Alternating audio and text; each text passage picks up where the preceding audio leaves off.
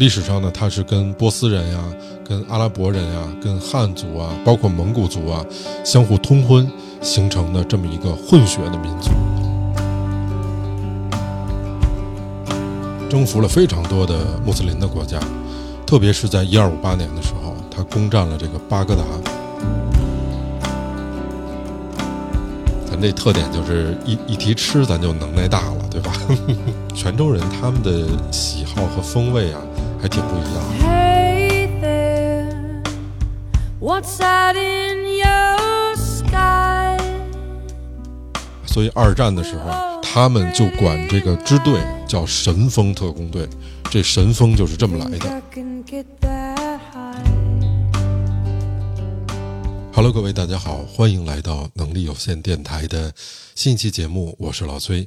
一如既往，我在每周二的凌晨准点跟您相约。呃，最近真是收获了满满的感动啊，非常感谢大家。尤其有一些好长时间没联系过的朋友，都给我发了一些问候，呃，特别温暖。我才知道，原来你们一直都在啊，没离开过我，谢谢。而且这段时间呢，也确实得到了很多朋友的支持，啊，比如说我远在费城的哥哥，啊，在美国的丸子呀。包括在黑龙江安达的哥哥呀，啊小静啊，还有很多深圳的、赤峰的、潮州的、哈东北的，当然少不了我北京的一些哥们儿姐们儿了，对吧？像大飞哥呀等等吧，我就不一一点名了。嗯啊，对了，前段时间啊，我看见小静给我发了一张照片儿，啊，他跟他儿子一块儿拍的，爷儿俩都穿上咱们周边的那个帽衫，拍了一张合影，嘿，甭提多精神了，倍儿帅。特别有样儿，谢谢谢谢你们啊！着实的温暖了我一把，感觉真是祖国处处有亲人，真的还得是咱听友。虽然能力有限，哎，但是个顶个的都知道疼人儿啊。我给各位哈现在收听的朋友们送去我的祝福，谢谢大家，祝你们幸福。那这次我也特别懂事儿。我得感谢一下来自杭州的我们这位好朋友啊，ZFH，谢谢您给我打赏，您的心意我收到了，特别好。那还希望大家能够一如既往的支持我们哈。周边的帽衫现在也不太多了啊，以后呢应该也不打算再做了。这都是我能找到的最好的版型，在市面上找到的最好的布料啊，以及是给空姐做衣服的这个工厂最好的做工。所以希望大家能够本着让咱们电台健康的运营下去，希望各位老少爷们儿们啊，兄弟姐妹们多捧场，要劲儿的时候多支持，谢谢大家。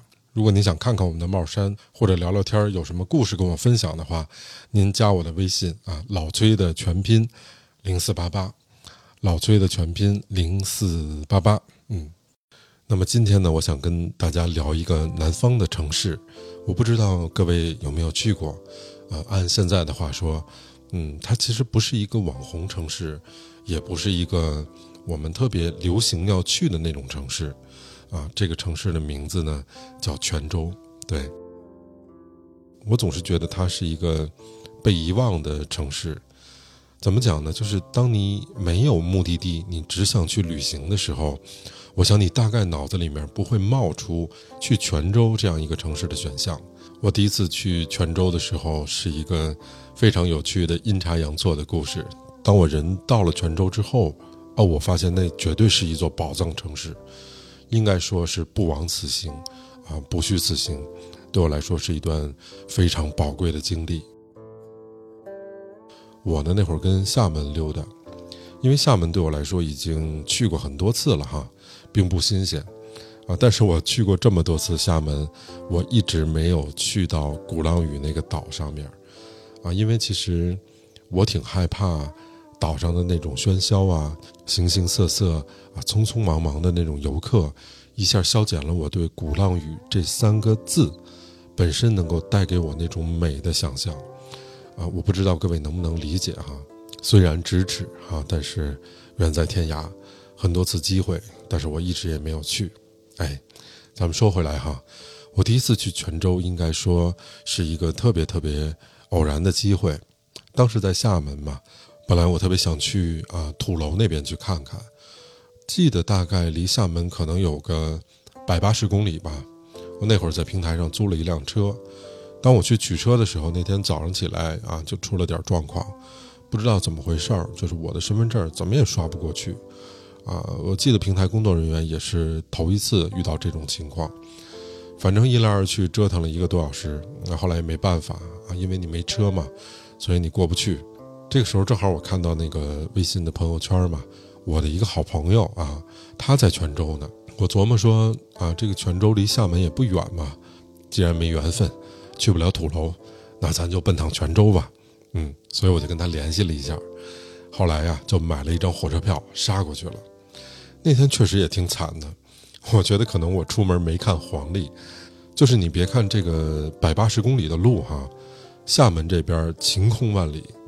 泉州那边就是大雨倾盆，好家伙，我到了泉州，真是给我浇了一个透心凉啊！我也没有带伞，浑身上下全都湿透了，我还挺不好意思的，给人家那个 大保时捷弄得一下子水，啊，座什么的都湿了，没辙呀。到了泉州呢，哪儿还没去呢，先跑人家去换衣服去了。反正到了人家嘛，人家给我拿了三个那种小太阳啊，对着我一通烤。在那烤衣服呀，烤袜子什么的，哎呦，反正样儿大了。这么一想啊，好多年都过去了。我记得大概好像是一七年，要不就是一八年的事儿。那个时候是我第一次啊去泉州的一个经历。反正把这个 袜子、裤衩加背心儿全都烤干了以后呢，哎，基本上就到饭点了。熟悉咱们电台的老朋友们哈，你们也都知道。咱这特点就是一一提吃，咱就能耐大了，对吧？呃，我觉得很有意思，就是泉州人他们的喜好和风味啊，还挺不一样。他们喜好清淡酸甜，不爱吃辛辣的东西，也不爱吃油腻的东西。所以呢，啊，一般说就是用炒啊、炖呐，哎，以这种烹调方式为主。像煎呐、炸呀，哎，这种烹调方式他们用的不太多。当然，我们那天吃的还挺丰盛的啊。我记着，按北京话说呢，吃了一全套的：山中走兽云中雁，陆地牛羊海底鲜，猴头燕窝鲨鱼翅，是熊掌干贝鹿尾尖，反正全知道了。哎呦，吃的呀都快顶到嗓子眼儿了，也是领略了很多泉州的美食。当然，我觉得因为我朋友来招待我嘛，所以他肯定是捡好的、捡贵的来请我吃饭。在这里特别谢谢小熊哈。但是泉州，我觉得它比较有灵魂的，其实得算它的小吃了，因为它有不少的这种小吃啊，很有意思。它是以它原产地的地名来去命名这种小吃，比如说哈，我有几样我记得特别清楚：深沪鱼丸啊，啊，崇武鱼卷啊，安海狮胗糕啊，啊，永春棒舍龟呀等等。开始啊，觉得这些小吃的名字都挺逗的，当然因为你不认识嘛。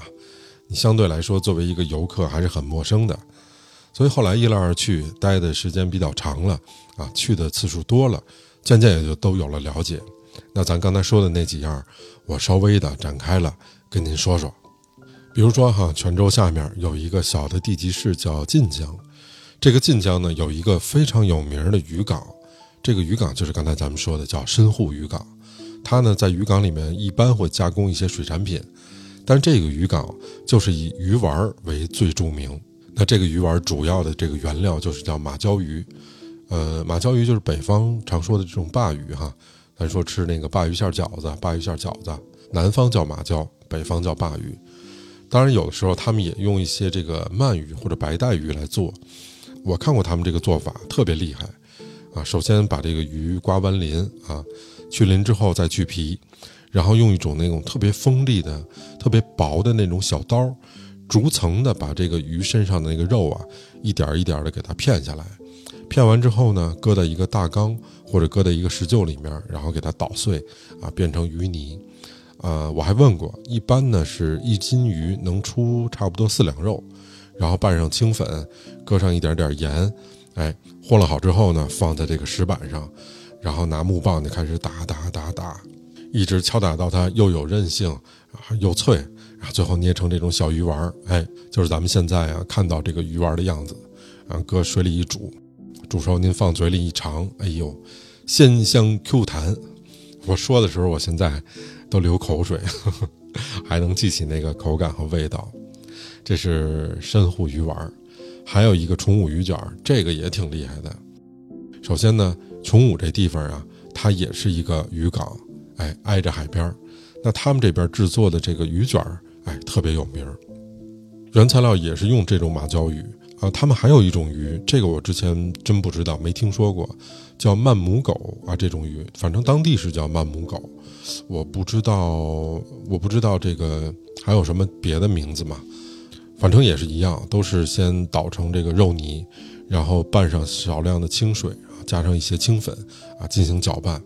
那么不一样的地方呢，是它加了很多其他的辅料啊，葱姜啊这些东西肯定是有啊，啊拌上一些这个生油啊，让它有一些香气。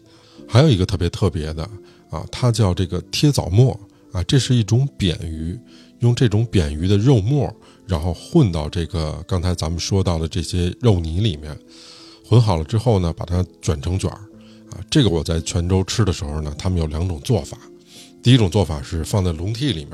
啊，清蒸，然后蘸一些这个蘸料啊、蘸水啊吃，它就是为了保持这个鱼肉的这个鲜香味儿哈，非常的滑嫩。还有一种呢是过油炸，炸完了属于那种酥脆爽口的口感。这俩东西，如果您有机会啊奔泉州的话，我建议您尝尝，反正我吃过还挺香的。当然，如果您在泉州待的时间长，我觉得可能您跟我的感受啊，哎差不多。因为当地的这种饮食的风俗是非常受这个宗教影响的，而且影响的很大。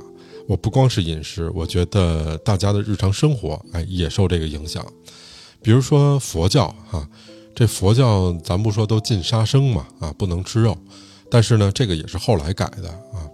佛教最开始的教育里面不不是说不能吃肉，说吃三净肉，叫不为杀、不见杀、不听杀。但这个是这个是后话哈，以后有机会我们聊到这块儿的时候，我再展开跟您说说。比如说你是一个男居士哈，经常在家这个设佛龛呀、供佛礼佛呀，包括自己也吃一些斋饭。这个在泉州呢，当地人把这样的人呢叫菜叔，菜就是咱们说那个吃菜的那个菜。如果您是一位女的居士呢，他们叫菜姑。后来我听说这个菜姑哈。慢慢的就演变成这种啊，女众带发修行，并且住在寺院里面，他们管这些人啊叫做菜姑。所以你在泉州呢，能找到很多专门做素斋的这种馆子。泉州应该说在南方是一个港口特别多的城市，而且有很多归国的华侨，所以他们那个餐厅呢，就有很多中餐西吃的方法，并且很多这种南洋的餐厅，比如说像这个印尼菜呀。马来西亚菜呀、越南菜呀、泰国菜呀等等等等，反正从饮食的角度来说，我觉得它的这种包容性很强。我在那边呢，因为是春节的时候第一次去嘛，挺幸运的。我还看过他们当地人结婚，特好玩。我跟您说说哈，我看他们当地人在那个桌子上摆一种点心，这个我之前不知道，后来我问我那个朋友，才知道。就他们祭祀呀，包括有一些礼仪呀，他们都有一种这种特殊的食品，哎，叫百寿龟。呃，您您各位伸出手哈，看看您的这个手掌心儿，这百寿龟呢，就跟咱们这手掌心儿这么大，样子其实挺像的，扁圆形的，里面包一些糖馅儿，然后外面呢染成这种橙红色，看着跟那小橙子似的，哎，那么个样子，然后中间还盖一小戳儿，这戳儿我还问过，叫团寿印。反正就是婚庆啊，包括这个祭祖啊，基本上都会使，啊，甚至我听说有些这个丧事儿的时候，哎，他们也会用上。我上次就赶上一次他们祭神，哎，把这个百寿龟啊穿成串儿啊，拿了一个线儿，哎，穿成串儿，然后在上面还插一些小绿叶儿啊、小金花什么的，还有一些小面人儿，反正挂起来，哎，拿这个百寿龟作为一种祭祀的食品吧。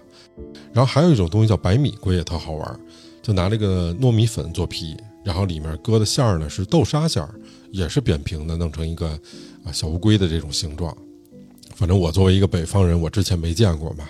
如果您觉得这名儿好玩呢，我跟您说哈，我知道还有一个更有意思的，这东西叫猪母奶啊，没错，就是您听的这个。这个猪啊，不是那个姓朱的那个猪啊，就是咱们说那个动物的那个猪啊，叫猪母奶。他做的这个原材料其实跟刚才咱们说那个百寿龟和百米龟差不多啊，造型但是造型不太一样。也是弄了一个小圆球哈，这掌心这么大。然后它不一样的是呢，它前面捏出一个小奶头来，就是跟那个猪的那个乳头差不多。后来我还问我说为什么啊？这这个东西，我说为什么要 做这个东西呢？他说一般结婚的时候摆，就寓意呢就是，呃，以后有孩子的时候啊，奶水充足的这么一个状态，就好养活嘛，这是取一个好的寓意。而且泉州人只要过年哈，我每家每户都会吃一些这个特别的东西，这就特别像这个北方人哈，有一些菜是过年才吃的，人家南方泉州也这样。比如说这个田螺肉碗糕啊，就是这个我刚才说了北京话哈，碗糕其实是碗啊碗糕，哈哈，这个东西我听我朋友说哈，当时是在晋江，尤其是在沿海一带的这种风味小吃，哎，怎么做的呢？我跟您说说，首先得取这种上等的上好的大白米，洗干净之后用这个石磨给它研磨，而且这个研磨应该算是精磨的这种状态，非常非常细。把这个米最后磨成这种米浆能拉丝的这种状态，哎，然后在这上面再加上这个红砂糖，开始搅拌。搅拌好了之后呢，找一个暖和的地儿，比如说搁在火炉边上，或者搁在这个烤箱边上什么的，哎，让这个米浆啊自然的发酵，然后发酵的差不多，盛在小碗里面，搁在笼屉里面再一蒸，口感真的是软糯鲜香，而且它里面有一种哎田螺肉的这种香味儿。味道我觉得还挺好的。我自己做节目之前我还看了一下，因为大概有个两三年没去过了，我看看有什么 新开发的，我之前没去过的地方。后来我去那小红书上一搜，哎呦，我跟您说一点都不夸张，我就看这个首页，那照片全是一地儿照的，我就觉得换一脑袋好像都一个模样，没什么区别，都是在西街那个把口那块照的。呃，这地儿叫什么啊？它有什么背景故事啊、历史文化啊，什么基本上都没有，就是出片儿。哈 哈当然，可能这是小红书的风格吧。嗯，咱们就不过多评价了哈。呃，一般来说，我觉得在南方，其实你能看到的这种古文物建筑是特别少的啊，真的是非常非常少。因为可能南方相对来说是啊比较潮湿啊，比较多雨啊。它以前这种这个木质结构的建筑不太容易能够保存下来，但是我跟您说，泉州不一样啊，泉州真的应该算是一个名胜古迹特别特别多的城市。以前有一句谚语啊，或者说一句老话，叫“地下文物看山西，地上文物看泉州”，啊，还有一句话说“北方文物看陕西，南方文物看泉州”，哎。值得一看的这种国家级的古文物啊，数不胜数，而且特别有意思。我给您举个例子哈，比如说这个我在杭州，杭州应该说那句老话吧：“南朝四百八十寺，啊，多少楼台烟雨中，到处都是庙，对吧？咱们随便一数能数出好多来。但是整个杭州，国家级的重点文物只有三处。西湖那边的这些建筑啊，包括雷峰塔什么的。那个其实都是两千年左右的时候修的，始建于东汉啊，重修于本朝啊，都这种。包括西湖对面那个岳王庙啊，好像也是七几年的时候才修的。我不知道各位之前有没有去过台湾啊？如果你是第一次到泉州逛街的话，你会觉得很光怪啊。当然，如果你之前去过台湾，后来来到泉州，你觉得也正常。为什么呢？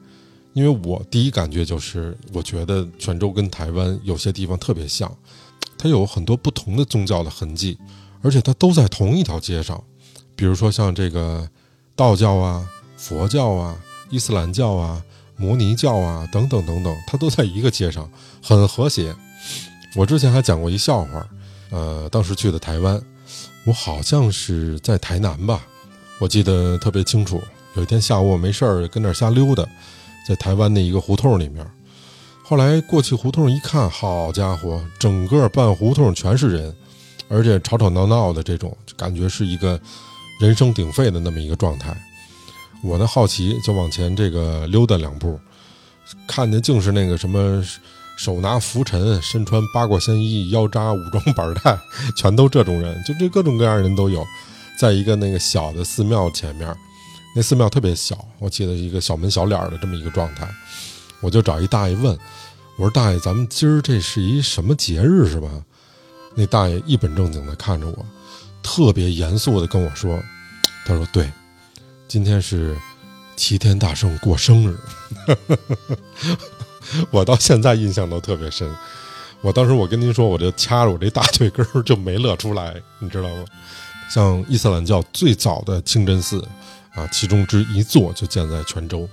还有刚才我们说到的这个摩尼教啊，泉州是现在这世界上唯一的一个摩尼教还仅存的建筑，就在泉州。所以我们就可以想象，泉州在当年绝对是一个国际化这种大都市。我跟您说一个我印象非常深的地方，同时我也非常建议您啊去泉州的时候一定要去看看。当然，P.S. 一下哈，您听完咱们这个节目的介绍，您再去看，我觉得呀就更有滋有味了。在观音庙旁边，其实就是今天我想着重跟您说的，它有一个中国最早的伊斯兰的这种建筑，这个地方叫清净寺。咱们这个中国人当时跟谁做生意呢？其实咱们不是跟欧洲人做生意。因为中国人啊，从来没进入过太平洋，咱们只进入到了印度洋，而当时印度洋，哎，苏伊士运河的那个口岸还没打开，所以我们到不了太平洋。其实跟我们做生意的是阿拉伯人和波斯人。当时，特别是到了这个南宋时期，应该是这个宋王朝在中国历史上，呃，经济最发达，或者说民生最富足，文化也是最繁荣的这样的一个时期。那这宋王朝为什么那么有钱呢？就是因为这皇上他知道啊，你靠土里刨食儿啊，靠这个税收你挣不来钱，对吧？因为我们中国是一个就农业立国这么一个国家，但你一亩地产多少粮食啊？从宋朝到这四九年啊，甚至五九年，没有太大变化。你一亩地产多少粮食有数。直到袁隆平袁先生做了一些突破啊，这个亩产量才有一个质的变化。所以你土里刨食儿，你刨不出多少钱来。南宋政府就非常明白，说如果我要发展，对吧？你就还要靠商业。而且南宋政府的经济收入百分之七十都是商业，它不是农业税。说个题外话哈，因为当时元朝的时候特横嘛，征服了亚洲啊，征服了整个欧洲，哪儿都打。忽必烈曾经有两次东征。打哪儿呢？就是要跨海去打日本。那这日本当时害怕的不行啊，因为你看整个欧洲这个铁骑都挡不住蒙古骑兵啊，你根本打不过呀，对吧？但非常有意思的是，这两次东征，元朝打日本的这个过程，都是海上忽然起了飓风，把蒙古的这个船队都给摧毁了。所以日本人也吃了甜头啊啊，就一边在那磕头感谢上天赐予我们的神风。哎，所以二战的时候。日本搞这种自杀式袭击去对付美国的这航母，他们就管这个支队叫“神风特工队”。这“神风”就是这么来的。那这个波斯人跟阿拉伯人，按现在的话说，其实就二道贩子嘛。他们把中国这个货物运到西方去，然后把西方的货物运到中国来，反正就是倒买倒卖嘛。应该说这帮人是发了大财了。所以呢，就有非常多的阿拉伯人，还有非常多的这种波斯人，因为要做生意，那么来到了中国，泉州是他们落脚的第一站，所以在这儿就建立了中国最早的一个清真寺。这个清真寺就是我刚才说的，叫清净寺。现在您在泉州看到的这座清净寺，是宋真宗公元一零零九年的时候修建的。你想，搁现在差不多得有一千多年的历史了。当时这个伊斯兰教正式的进入中国，应该是在唐朝，在唐高宗的这个永徽年间，在这个时期，呃，当时这个阿拉伯的帝国是他们的第三任哈里发，叫奥斯曼嘛，就是穆罕默德去世之后，他有四位亲属啊继承了这个哈里发啊，欧迈尔啊，奥斯曼呀，最后一任是阿里嘛，所以这个穆斯林的教派它分为两派，啊，一派是逊尼派，一派是什叶派。这个逊尼派，他们就承认这四位哈里发的法统，啊，包括这后面从这个穆罕默德阿里之后，啊，他后面的乌玛亚王朝啊、阿巴斯王朝啊，包括埃及这个王朝，后来到奥斯曼土耳其等等，他都是哈里发，这个是逊尼派。那么这什叶派呢，他只承认阿里和阿里的后裔，其他人他不承认啊，区别就在这一块儿。那么咱们中国的这个基本上都是逊尼派的。所以在唐高宗的时期啊，伊斯兰教就慢慢的传入到中国了。后来在唐宋时期，中国就有了最早的一批清真寺，比如说像杭州是叫凤凰寺，我记得啊，扬州有昭庆寺啊等等的。我看史书记载，在康熙年间，因为一场很厉害的强地震，所以把现在我们能看到这个清真寺给震塌了。所以你现在在里面去看，你就有一些这种残垣断壁吧。你站在里面，你一定能感觉到当时的这种规模，包括它墙上面哈，还能看到很多这个阿拉伯的这种铭文啊，包括这种阿语的经书啊，都刻在这边。这个给我印象特别深刻，因为你看到这样的建筑，你能感觉到特别像埃及的那种帝王谷啊，包括泰国的那种大城啊，它就有这种残缺和苍凉的这种美。所以，这个刚刚进入中国的时候，外来的这些番客啊，他们就住在自己这个番客的社区里面，就特别像咱们今天说的海外 China Town 啊这种地方，哎，自己管理自己，不对外传教啊，这个也是它的特点。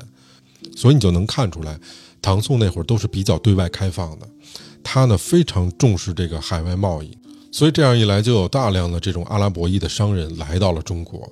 也就是说，他为什么宗教这么昌盛的一个原因。当然，人宋高宗说啊，农耕民族哈，你土里刨食挣不着钱，一定要靠这些番商啊。所以我们要找这个番商来做提举司。那这个当时的提举司就是阿拉伯的蒲氏家族啊，由他来担任。宋朝的末年，有一个人叫蒲寿庚，那这个人就是一个阿拉伯人。当然，这蒲寿庚这名字肯定是一汉语的名字了。所以，这个蒲寿庚在泉州当时担任这个提举市舶司，长达三十多年。这个提举市舶司就相当于现在的中国海关总署的署长啊，就这么一个职位，是一个阿拉伯人。他家资巨万，阔到什么程度呢？就是当时这个泉州城哈，咱们只算做贸易的船只，在他们家名下就有几千艘之多。结果呢，一二七六年。当时元军进攻临安，就是现在的杭州。这个张世杰、陆秀夫啊，奉广义二王出逃。那么这段咱们也在洪公望的故事里面讲过，您可以倒着往前听听啊。一开始呢，逃到了温州，后来由温州奔了福州，由福州又奔了泉州。当然，这个元军一路追杀，追到了泉州之后，广义二王有一个在广州岛上病死了。后面这陆秀夫一看，怎么办呀？就是皇上要扬帆出海啊，要去广东，没船。那蒲寿庚船多呀，那就跟这蒲寿庚要船，说你世受皇恩是吧？大宋待你不薄，你应该把船给皇上啊，让皇上赶紧跑。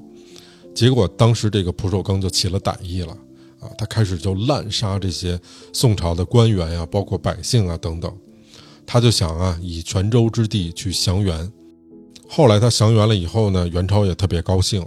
因为我兵不血刃嘛，就把泉州城拿下来，还差点把这皇上给逮着了，对吧？而且这个蒲寿庚又是阿拉伯人，咱们之前也说过，这个元朝的时候分四种人嘛，蒙古人、色目人、南人和北人嘛，他属于这个色目人，所以仍然让他做这个世伯提举司。他之后一直到明朝灭亡，这个蒲氏家族都是提举广南世伯司，所以说这个人真的是富可敌国。这个蒙古人啊，他在西征的过程中啊，征服了非常多的穆斯林的国家，特别是在一二五八年的时候，他攻占了这个巴格达。中东这片地方从古到今其实都没有安宁过。这个景教当时也是从唐代传入的中国，它是基督教的一个流派，尤其在蒙元时期，它这个教徒当时分布在咱们中国内地的很多地方都有。啊，如果大家知道有一本特别有名的书叫《马可波罗游记》，这里面就有记载，说咱们国家的北方地区啊，比如说像克什荷尔，就是今天的这个喀什啊，包括这个沙州啊、甘州啊、肃州啊，啊，就是现在的敦煌、张掖、酒泉这些地方，啊，全部都有景教徒，甚至像巴章府也有，就是现在河北保定这一时期，都可以找到景教徒活动的痕迹。所以灭掉这个阿巴斯王朝的这个序列乌汗呢，他是一个景教徒。结果由于这蒙哥汗呢在钓鱼城打仗的时候战死了，这个序列乌汗呢就回去去争夺皇位。这么一来，这个西征等于说就停止了。但是就有大量的这个西域信奉伊斯兰教的这种突厥民族，跟着他一起来到了中原的内地。同时，他们也带来了很多的先进的技术啊，比如说像这种配重式的攻城投石车，啊，无论是在攻占巴格达的时期，还是打南宋，都起到了非常大的作用。所以元朝就把这个东西叫回回炮啊，也俗称叫襄阳炮。所以这么一来呢，进入到中国的这个穆斯林跟汉族跟蒙古族通婚融合，在元朝的时候就形成了一个中国最新的民族。这个民族就是我们现在身边的回族。伊斯兰教在它刚进入中国的时候，一开始叫天方教，后来到宋朝的时候呢，又叫清真教。然后到元朝的时候呢，又叫回教，所以明清基本上也延续了这个叫法，就都叫回教。元朝又把这个回教叫哈素蛮啊，哈素蛮，哈素蛮就是这个穆斯林在蒙古语的这个音译啊，叫哈素蛮。所以你看，现在很多的博物馆里面还有当时元朝皇帝写的那个圣旨啊，那上面就有先生们、道士们、和尚们啊，耶里可温门、哈苏蛮门。这个哈苏蛮就是穆斯林的意思，所以他这样一来，这个伊斯兰教就开始在中国内地传开了，不仅仅是在沿海的这个口岸，也不仅仅像这个长安啊、像洛阳啊这些大的城市，在中原地区应该说遍地开花。当时有一位著名的亲王叫真金，倾心汉法，他想以儒治国，当然这个就不受这个元世祖的待见嘛，那不太喜欢。元世祖就比较喜欢这种回回人，啊，因为回回人比较善于经商，啊，他能弄来钱，他觉得你这个儒家呢，这个忠孝节义啊，空谈理性，这个没有用。真金呢，一门心思想去搞汉法，他就不受这个忽必烈的待见，所以忽必烈就斥责他，然后真金的惊惧而亡。真金死了之后呢，忽必烈呢就立真金的这个儿子叫铁木儿。后来铁木儿呢就等忽必烈去世了之后，继承了忽必烈的这个皇位。这个就是元朝的第二个皇帝成宗啊，成宗铁木儿。这哥们儿也挺争气的，反正在位没多少年，给自个儿喝死了啊。而且他没后代，所以在这种情况下，铁木尔的皇妃就勾结了在甘肃这一带，刚才咱们提到的这个安西王阿难达。准备让他进京来做皇帝。如果要是这样的话，咱们今天的中国就是一个穆斯林的国家，因为阿难达是信奉伊斯兰教，他麾下的十五万大军全部信奉伊斯兰教。整个西北陕甘宁青这个地方啊，他的伊斯兰化就是从阿难达那会儿开始的。因为你看，现在像宁夏呀、像甘肃啊这些地方，它当时还有石窟。我们中国这个四大石窟啊，麦积山石窟就在那边嘛，它还有很多佛教的这种石窟能够看到。但是你看，它今天已经变成了什么呀？变成了宁夏的回族自治区。它其实就是从这个阿难达那会儿开始的。这个成宗铁木儿的侄子哈，这个人叫阿育黎达里巴达，这哥们儿当时在大都城发动了政变。就把这个皇后啊给他媳妇囚禁起来了。后来这个阿难达兴致冲冲地来到了京城，但没想到等待他的不是皇位，而是死刑。把他弄死之后呢，阿育黎达利巴达就从漠北请来了他的亲哥哥，叫海山，让海山登基。海山就是元武宗。后来元武宗去世了，就把这个皇位传给了他的弟弟，就是这个阿育黎达利巴达啊，又传给了他的儿子英宗。英宗叫硕德巴剌。这个人熟读汉语，他是元朝里面第一个会说汉语的，而且能看懂汉文书籍的人。所以这样一来，中国呢就避免了这种伊斯兰化。今天中国一共有十个民族，那超过三千万人去信仰这个伊斯兰教。那么这些信仰伊斯兰教的民族，它就属于这个突厥语系，其实就跟土耳其那边的这个语言是非常非常接近的。那么，全世界唯一的一个不信仰伊斯兰教，但是是突厥语的民族，就是今天中国甘肃的这个裕姑族。他们是信仰藏传佛教，他们是唐朝回鹘人的后代。除了裕姑族之外，这个世界上所有的说突厥语的民族都是伊斯兰教的教徒。那我们中国的这个穆斯林呢，主要也就分两块儿，一块儿呢就是新疆的这个穆斯林，再有一块儿呢就是内地的这个穆斯林。那内地的穆斯林就是咱们刚才说的，以回族为主啊。历史上呢，它是跟波斯人呀、跟阿拉伯人呀、跟汉族啊，包括蒙古族啊相互通婚形成的这么一个混血的民族。所以呢，现在中国的这个伊斯兰教的教徒呢就有两支，一支呢从西北来，一支呢是从海上过来。那么今天咱们聊的这个清净寺，就是见证了中国从海上过来的这个伊斯兰教传入中国的这么一段历史，它是非常有纪念意义的。我记得当年我在甘肃的这个马蹄寺啊，在那儿玩的时候，呃，赶上马蹄寺之前有山洪，因为马蹄寺是在一个在一个山里面，那个山洪把寺前面冲出一道深沟，这个深沟大概得有个一人多高，差不多得有小两米。啊，也很宽，大概两三米宽啊，有一道深沟。我当时在那玩的时候，我看到深沟里面有马，然后我就跳到这沟里面跟这个马玩。后来玩着玩着，我就老看见有一人看我，我斜头一看呢，哎，有一哥们蹲在这个沟旁边。后来我们俩聊聊天原来他其实是这几匹马的主人，他在这沟里面放马，他就是刚才咱们说到的玉固族的人。后来他还邀请我去他家做客什么的。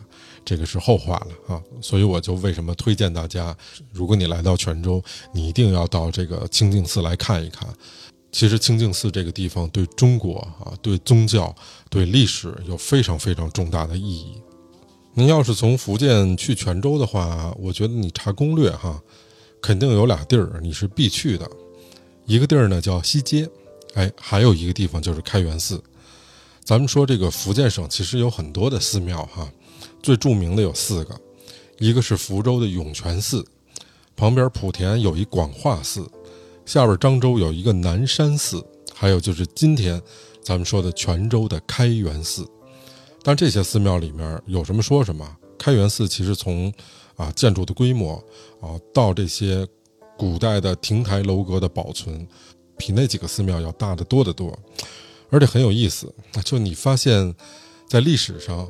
呃，叫开元寺的这种佛教的道场特别多啊，咱小的不说哈，光说我去过的，我给您念叨念叨。比如说像这个河北邢台，哎，它有一个大开元寺；潮州有一个大开元寺，呃，旁边福州有一个啊，包括我们北方大同也有开元寺。那可能您就说，为什么这么多的寺庙都叫开元寺呢？因为开元这俩字儿啊，本来是唐代哎唐玄宗的年号。大家也都知道嘛，唐玄宗李隆基嘛，开元盛世，开元盛世其实就是这么来的。而且开元这时期啊，也是佛教哎中国化这个进程这样的一个阶段里面非常非常重要的一个时期。所以当时佛教呢还是以禅宗为代表，但后面的佛教的这十宗啊，很多的流派也在这个时期初步的形成。所以当时呢，就有这样的一个条件啊，一边是国富民强啊，一边是经济繁荣，所以它促进了这个佛教的发展，而且给这些寺庙提供了很多的资源。所以在这段时间里面，就有很多的寺庙啊，就叫开元寺。尤其泉州这地儿，您知道三国时期哈，啊，魏蜀吴嘛，这个吴国是孙权，哎，泉州这地儿就是孙权的，算是大后方吧。它跟中原这些地方比，就安定了很多，因为当时的中原都是这种战火连绵嘛。泉州这地儿大后方啊，无论是水土还是天气，包括这个饮食，我觉得都挺适合人居住。所以当时很多的外地人啊，就慢慢的南迁到这个南方的泉州来定居，包括我上集讲的，他有很多的在这儿做生意的外国人，啊，穆斯林啊、阿拉伯呀等等的也都来。所以后来郁达夫也写过一首诗嘛。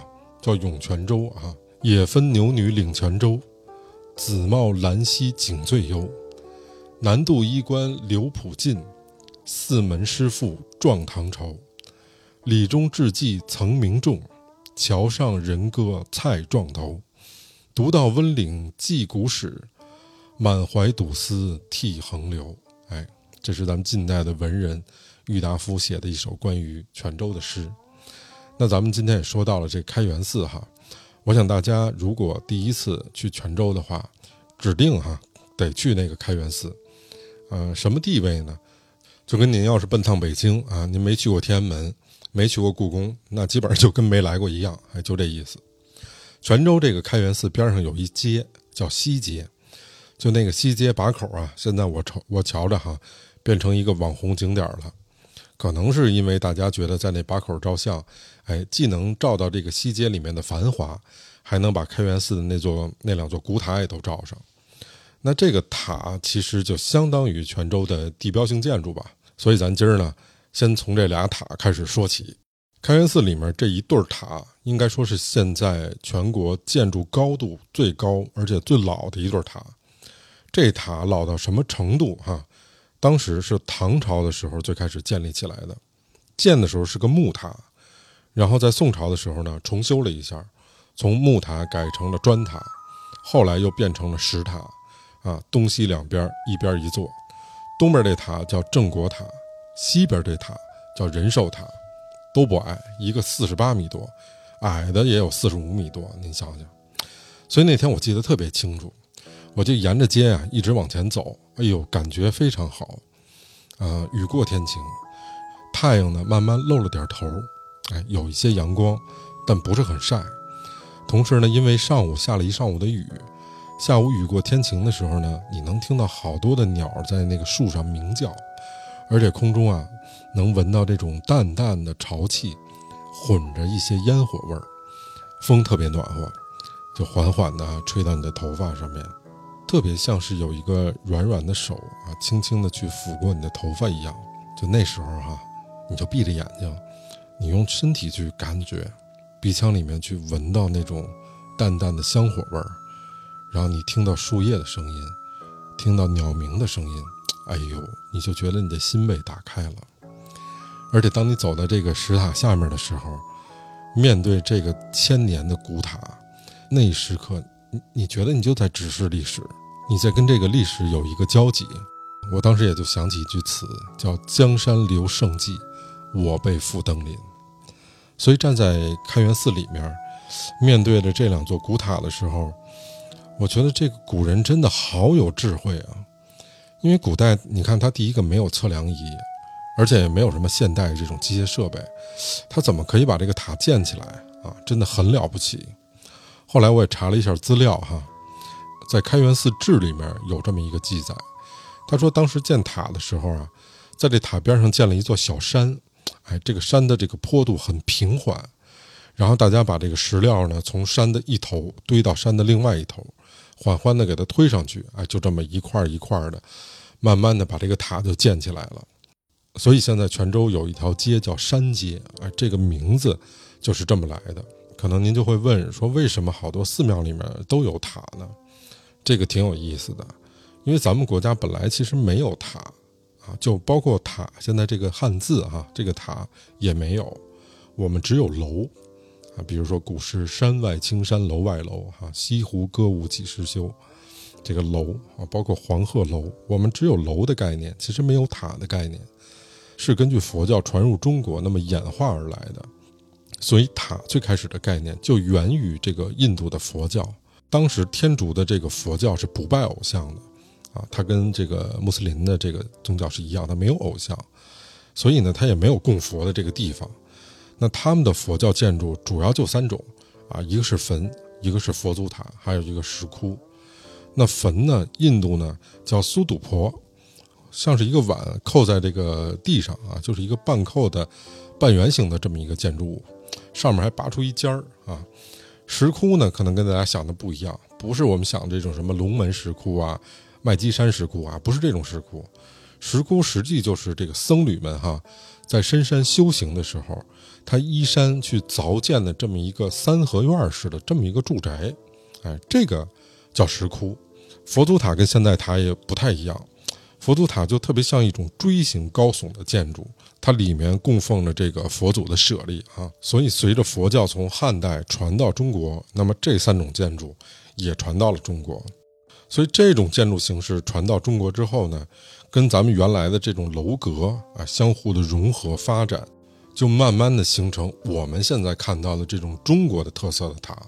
最开始的时候，中国的佛教徒啊礼拜的那个地方，其实和印度一样，它是拜佛塔。佛教最开始根本就没有佛寺，这个佛寺是我们这儿发明的啊，就是这个寺庙啊，不是人家外来的，是我们发明的。这个佛塔最开始的样子就非常像啊，如果您去过山西的这个应县木塔的话。啊，它就在这个全寺的正中间。但是后来人们就觉得说，啊，我冲着一个没有舍离的、没有舍利子的这个佛塔磕头，有点没道理。我不知道我磕什么呢，所以渐渐的就转向了拜佛像。于是呢，安放这种佛像这种大殿，就代替了塔，变成这个佛寺的中心了。所以我们老听一句话哈，叫“救人一命胜过七级浮屠”。那这个七级浮屠指什么呢？首先，浮屠这个其实就是佛塔的意思啊。浮屠是这个印度语啊，佛塔的意思。七级浮屠就是七层塔。佛教里面说的这个七层的佛塔。是最高等级的这种佛塔，所以开始佛教说建塔如建佛嘛。你做了一个七层的宝塔，那相当于你做了一个百十丈高的这种佛像嘛。所以你建这样的一个塔啊，用来去礼拜、去供佛，这个功德是非常大的。这很多经书里面也都有写到哈，比如说这个《地藏菩萨本愿经》里面就提到过这一点。但是还有一句话，如果你救了人的性命，那你所获得的这个功德。啊，其实比去建佛塔、去礼佛还要伟大，这就是为什么说这个救人一命啊，胜造七级浮屠的意思。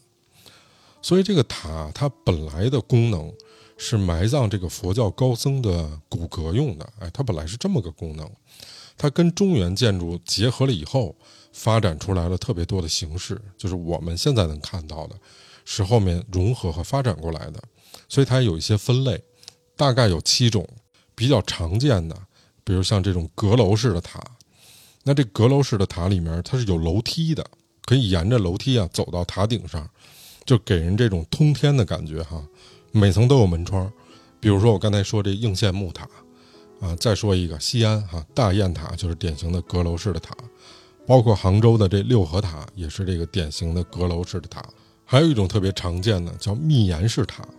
那这塔一般都是那种砖塔，而且全部的结构都是用石头做的，里边是实心的，所以这种塔也比较好保存。现在我们能看到的很多，比如说西安的这个小雁塔，啊，就是典型的密檐式的塔。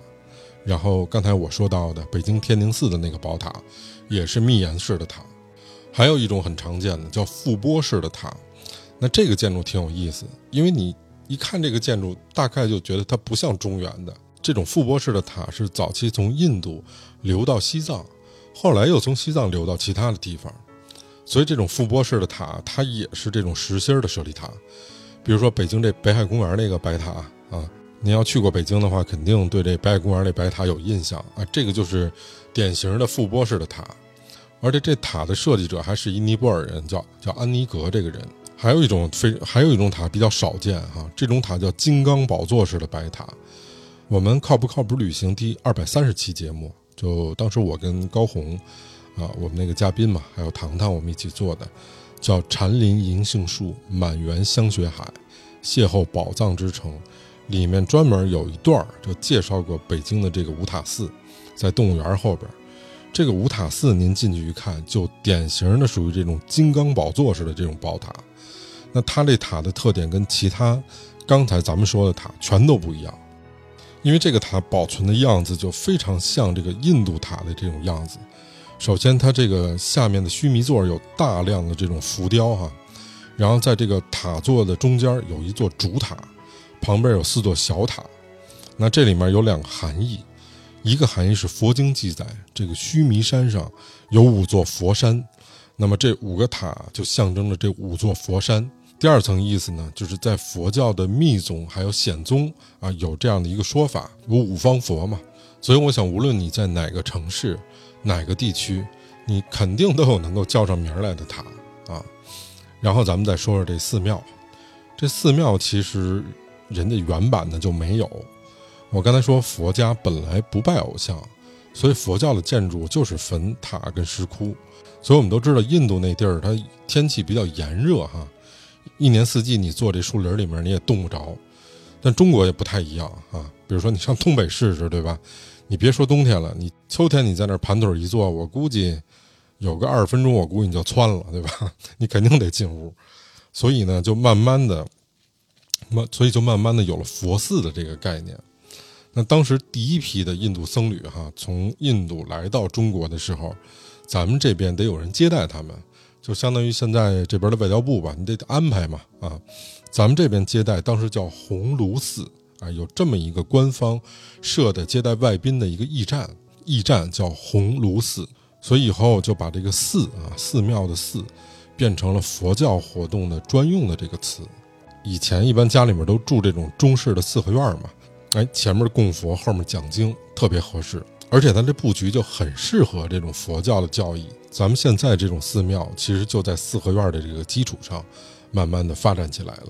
印度的佛塔里面本来放的是舍利，还有佛牙，所以，嗯，释迦牟尼在圆寂的时候啊，他已经快八十的高龄了，没剩几颗牙，一共归了包堆就剩四个。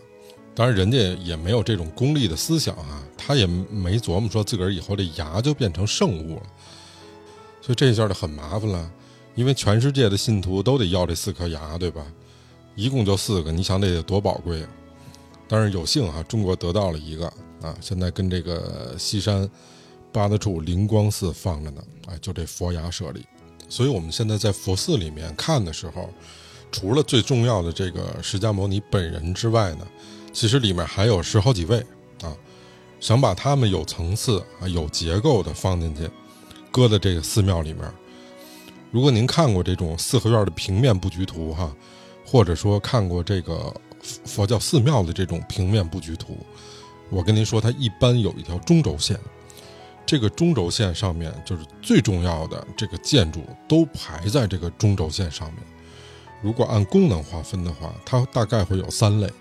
一类是防御性的，一类是供奉用的，还有一类是修行用的。比如说咱们今天说这开元寺，你刚进去的时候得有一山门，对吧？有二位跟那儿站着呢，哼哈二将跟那儿站着。您一进去，先给您一下马威，啊，就是你你别嘻嘻哈哈的啊，有人开始盯着你了。当你走进这个山门的时候，就让你收起这个烦念，让你一心向佛，哎，起到了这么一个震慑的作用。但您走不了两步哈，在天王殿那块儿还得再吓唬你一回。这一次这人数多了啊，不是两位翻番了，四个人一边俩，四的天王啊，不是那个张学老、刘德老啊，是郭富老，哎，不是那四个，另外四个啊，有拿蛇的，有拿剑的，拿伞的，弹琵琶的，这这哥四个，东方持国，南方增长啊，西方广目和北方多闻四位，所以它是防御的。前两道建筑它都一般都是防御性的。那当你走过这个天王殿的时候，会看到一个很大的院子。这个大院子的正中间有一座宝殿，这个宝殿一般是寺庙的主殿，叫大雄宝殿。而这大雄宝殿进去一般就会有三尊佛嘛，代表你的前生、你的今生、你的未来啊，三世佛。然后旁边基本上有十八罗汉呀，有的院子它会有偏殿或者厢房，哎，这里面一般就会。啊，供奉着像弥罗佛呀，像药师啊，包括观音菩萨呀等等，他会供养在这种偏殿或者后房里面。那这个是第二进院子，它是供人礼拜的。第三进院子一般都不对外开放，这里面会有一些像什么禅堂啊、啊念佛堂啊、水云堂啊等等，它都是给僧人在这儿这个参禅打坐修行用的，所以你外人进不去。那最后一进院子呢？第四进院呢，一般就是藏经楼啊，它是在中轴线的最后面，而且大型的这个佛教山门的两侧都会设有两个小楼，左边是钟楼啊，右边是鼓楼。典型的，比如说北京的大觉寺啊，一左一右就有两个楼。咱们老听一句话叫“晨钟暮鼓”啊，“晨钟暮鼓”就是这么来的。早上起来敲钟啊，晚上敲鼓，也能给人营造出一种庄严或者宁静的这种气氛。那这个泉州其实还有一位我特别敬仰的呃高僧大德哈，这个人就是弘一法师李叔同，呃，我去看的时候真的是怀着这种无比崇敬的这个心态去看的，啊，因为我在杭州虎跑寺的时候去看过弘一大师他落发修行的时候的那个地方，然后来到泉州的时候呢，泉州的清源山。哎，有他这个最后圆寂供奉的这个地方。那弘一大师最有名的事儿哈，他就讲这个人呢有三个境界，或者说三个层次吧，啊，物质层次、精神层次，还有灵魂层次。他很想把这三个层次都做到完美。那这个物质层次大家都知道哈，他是出生在一个世代经商的这么一个大家族里面，应该说是家资巨万啊，从小没受过没钱的苦，而且人生过得也比较幸福啊，娶了一个日本太太，但是他后来出家了。我们能看到他留给啊夫人的一封信啊，我也读了这封信，我觉得还挺感人的。我给大家念两句哈，啊，做这样的决定，非我薄情寡义。为了更永远、更艰难的佛道历程，我必须放下这一切。我放下了在世间积累的声名与财富，这些都是过眼云烟，不值得留念。我们要建立的是未来光华的佛国，在西天无极乐土，我们再相逢吧。